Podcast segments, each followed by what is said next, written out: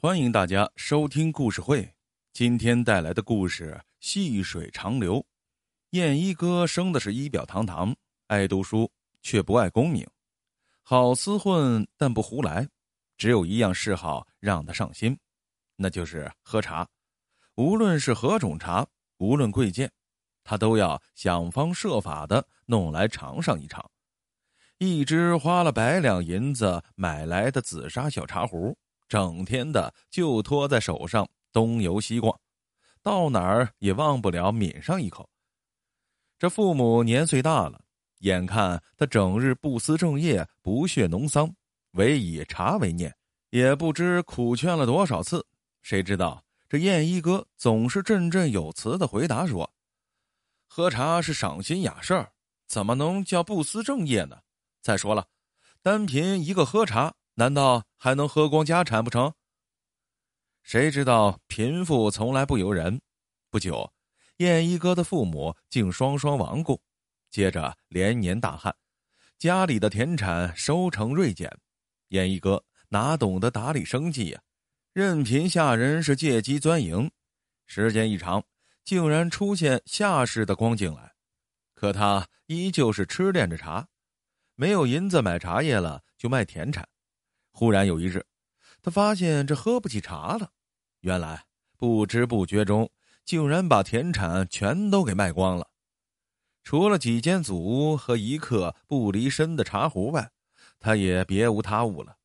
不知不觉，清明将至，燕一哥突然想起南山顶上的几百年老茶树来。那绝好的茶叶，以往都是流水一样花银子买来喝的。可是现如今却买不起了，只好亲自采来喝。这天，他正一步一步的走在山沟树林中，耳畔忽然听到若有若无的呻吟声。燕一哥循着声音仔细一找，却惊见一个浑身是血的人被绑着扔在草丛间。燕一哥连忙上前解开绳索，又撕了衣衫给他包了伤口。那人说他叫白生。也是来看老茶树的，不想呢被强盗盯上了，不仅抢了银两，还险些丧了命。燕一哥二话不说，立即背上了白生，走出山沟。一路上直接累得他是浑身如汗，喘气如牛。终于赶到了镇上的药房。药房郎中看了看白生的伤势，说：“我心里有数了，不过给他用的药都是很金贵的。”你要先付钱呢，说着便伸出手来。燕一哥一听，急的是满脸通红。他现在哪有银子呀？只得哀求郎中说：“您先给他上药吧，钱呀，我想想办法，一定给你补上。”哼，想办法？谁不知道你燕一哥喝茶把家底都喝光了，哪里还有钱？不行，不付钱就不给开药。说罢，那郎中理也不理他们。燕一哥这下没了办法，他见白生已经疼得昏了过去，咬咬牙，从怀里小心翼翼的掏出一样东西，正是他的宝贝茶壶。这个茶壶自他喝茶起就从来没有离过身，最困难的时候饭都吃不上了，他仍然不舍得把茶壶卖出去。可是现在为了救人，他咬咬牙。把茶壶递了上去，这个总够医药费了吧？郎中接过茶壶，笑着点点头，这才给白生敷了药包，扎好。白生在燕一哥家里养了数日，见已经能下床走动了，便要告辞了。临分手的时候，他说道：“燕兄啊，大恩不言谢，不过小弟有一事要问呐。看燕兄不像是一个劳苦之人。”为何沦落到这般田地呢？燕一哥听了，咧嘴笑了，毫不在意的说：“不瞒你说呀，我本来也颇有一些家产，只是全被我喝茶喝光了。可就是这样，还是舍不下这一口。可以三天不餐，不可一日无茶，否则就像丢了魂似的。”白生一听，仰头大笑起来：“哈哈哈哈，这可巧了。”我也不瞒燕兄，岳州城里最大的茶庄，那就是我开的。茶庄字号细流，燕兄日后啊，若想喝茶了，尽管来找我，保你喝一个够。一晃个把月过去了，燕一哥的日子是越发凄凉起来，唯一的祖屋也被他换成茶叶流进了肚中，现在甭说茶了，连个茶叶味儿也都闻不到了。燕一哥馋得难过，不得已中，他想到了白生。燕一哥当下兴冲冲的就赶到了越州，找到茶庄一看，嚯，果然是好气派啊！黑底绿字的细水茶庄。在阳光里栩栩如生，一字排开的店面气势不凡，各样的名茶更是清香四溢，能坐拥茶城，不就是极乐世界吗？燕一哥禁不住的心花怒放。不一会儿，一个气度不凡的人走了出来，那正是白生。燕一哥兴冲冲的正要迎上去，却见白生一拱手：“来了，进来吧。”就听这一声，燕一哥顿时像被浇了一盆冷水，心都凉透了。这白生根本没有自己想象中的热情啊！他姗姗的跟进去，却见白生拿出几锭银子，说：“本想早就把银子送过去，只是凡事太多，就耽搁下来了。现在你自己来了，正好，这点银子请收下，不要嫌少啊。”燕一哥脸涨得通红，喃喃的说：“我不是来要回报的，不瞒白兄啊，我今日投奔你没有别的意思，只是想讨口茶喝喝。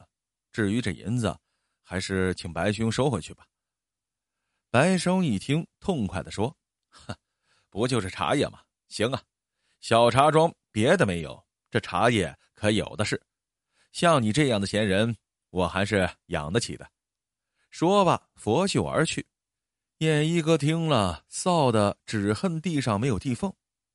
时间是一天天过去，开始的时候，燕一哥倒也过得自在，每天托一个新制的小茶壶，爱喝什么茶便信手抓来。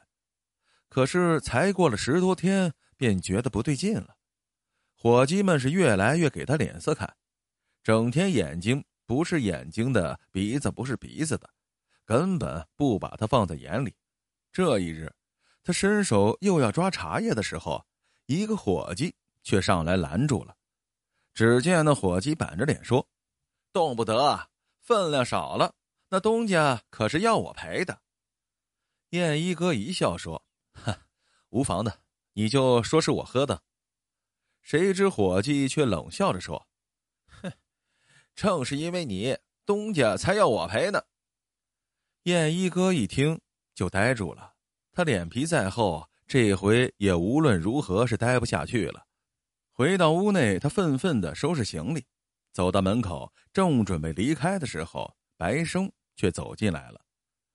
燕一哥见白生依旧板着一张脸，没好气的说：“以后你再也不用给我脸色看了，我这就走了，遂你的意了吧。”白生却叹口气：“唉。”燕兄啊，事不当家，不知柴米贵呀。现在这生意是越来越难做了，所以这才得罪了燕兄，还请燕兄见谅。燕一哥听了，心头久已压着的火气顿时就冒了出来，当下冷冷的说道：“可是你别忘了，你的命是我救的，我在你这儿打扰了十多天，咱们算是扯平了，告辞。”白生一伸手拦住了燕一哥，说道：“敢问燕兄哪里高就啊？”燕一哥没好气的回答：“天下之大，难道独独饿死我不成？”白生陪笑说：“我不是这个意思，我是说，如果燕兄一时找不到好的事情做的话，我倒是有一件事情要劳烦燕兄。下江边上正好有一趟茶叶要运回来。”如果燕兄肯为我跑一趟的话，工钱双倍给，怎么样？燕一哥本想立即拒绝，可转念一想，自己出去又能干啥呀？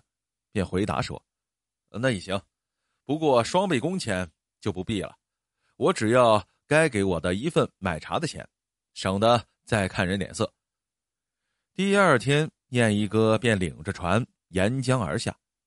一上船，他就命令船老大收了帆，让船顺流漫淌，好让自己一边喝茶一边欣赏两岸的风景。一路好茶好景，燕一哥好不自在。过了好些日子，船才到了目的地。燕一哥当即付了银子，购得了好茶叶，又继续的慢悠悠的喝着新茶，看回城的风景。谁知道来时是一帆风顺，回头时老天却不遂人意了，竟然没头没脑的下起大雨来。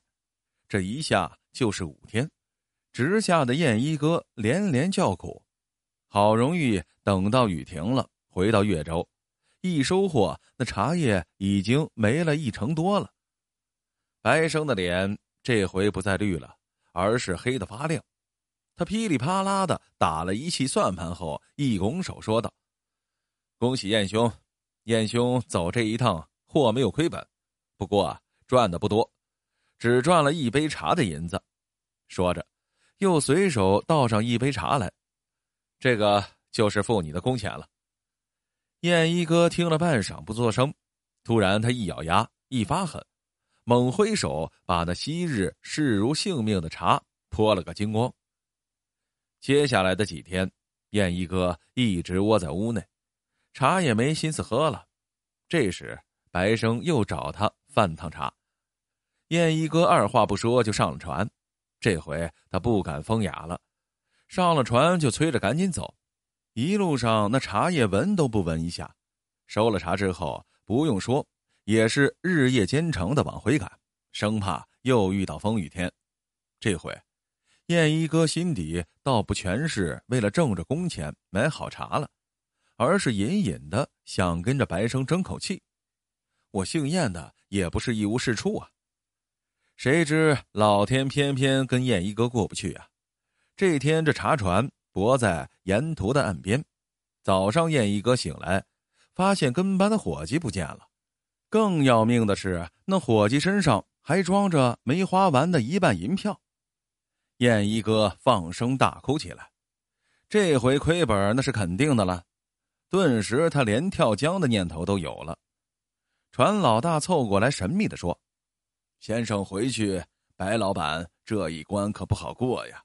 依我看。”我和先生不如把这一船茶叶私分了，然后来一个远走高飞，你我二一天作五，不不不，你六我四，怎么样啊？我知道先生爱喝茶，这些茶叶只怕先生喝上几年都喝不完的，既能喝一个痛快，又不用看他人脸色，如何呀？燕一哥听了，慢慢抬起头来，原本呆滞的眼睛。竟然射出了一丝寒光，厉声喝道：“你，你把我看成什么人了？我虽然无用，可绝不是一个猪狗不如的小人。快给我起帆！想动这茶叶的主意，你先杀了我。”那船老大一听，不敢再多言，只好嘟囔了几句，起锚扬帆，奔向越州城而去。不多日，船靠了码头，燕一哥郁闷的浇了茶叶。然后直奔茶庄去，他心里打定主意了，这回是任凭白生处置了。谁知道进了茶庄，燕一哥却发现不对劲。那些伙计见了自己，一改往日的倨傲的神情，神色恭敬。一个伙计弯腰说：“燕爷，东家等着你呢。呃，你再回来迟了，就见不着东家了。”燕一哥吓了一大跳，赶忙进屋。却见着白生躺在床上，形容枯槁，那眼窝都陷进去老深了，脸却越是发黑了。燕一哥先是一惊，转而一阵心痛，抢步上前问道：“白兄，这几日不见，你怎么病成这样子了？”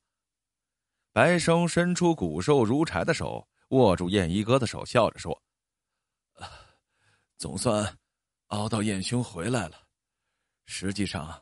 我早就病了，往日给你脸的脸色不全是装的，一多半倒是病出来的。说着，他吃力的转过脸，对站在屋内的伙计说道：“我死后，燕兄就是你们的新东家，你们得像往日对我一样对待他。”他握紧了燕一哥的手。他们呀，都是跟我多年的老伙计，绝对忠心耿耿。燕一哥大惊，忽又看到那携款外逃的伙计和船老大也进来了，脸上满是悲伤。却听白生又说：“自从那日燕兄救了我，我就知道燕兄为人正直、重情重义。我知道我自己患了不治之症，当下有了把这茶庄送给燕兄的念头。只是燕兄为人散漫，不善经营，加之视茶如命，不知生计艰难。”于是我便三次折磨燕兄：一是，你刚来时我故意冷淡你；二是，我明知下江将有暴雨，却仍叫你运茶，导致这茶叶受霉；三是，我故意叫人偷走银票，并让船老大用言语来诱惑你，你却坚如磐石，不为所动。燕兄啊，没有让我失望。我没有看错人，从今以后，这细流茶庄，就是燕兄的了。万望燕兄好好待之。细流，细流，细水长流。正所谓，无俭不能致富，而德也如流水一样，细致绵长，方能服众啊。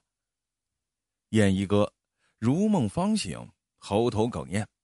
看着白生说不出话来，又见白生颤巍巍的拿出一样东西，正是那只自己视之如命的紫砂茶壶。白生说：“我早就把这茶壶赎回来了，现在还给兄长。我忘不了兄长的救命之恩，兄长也勿忘了我呀。”从此以后，细流茶庄。越发的兴旺了，而燕一哥身处无数好茶中，却只是把那紫砂壶高高的供着，再也不喝一口茶了。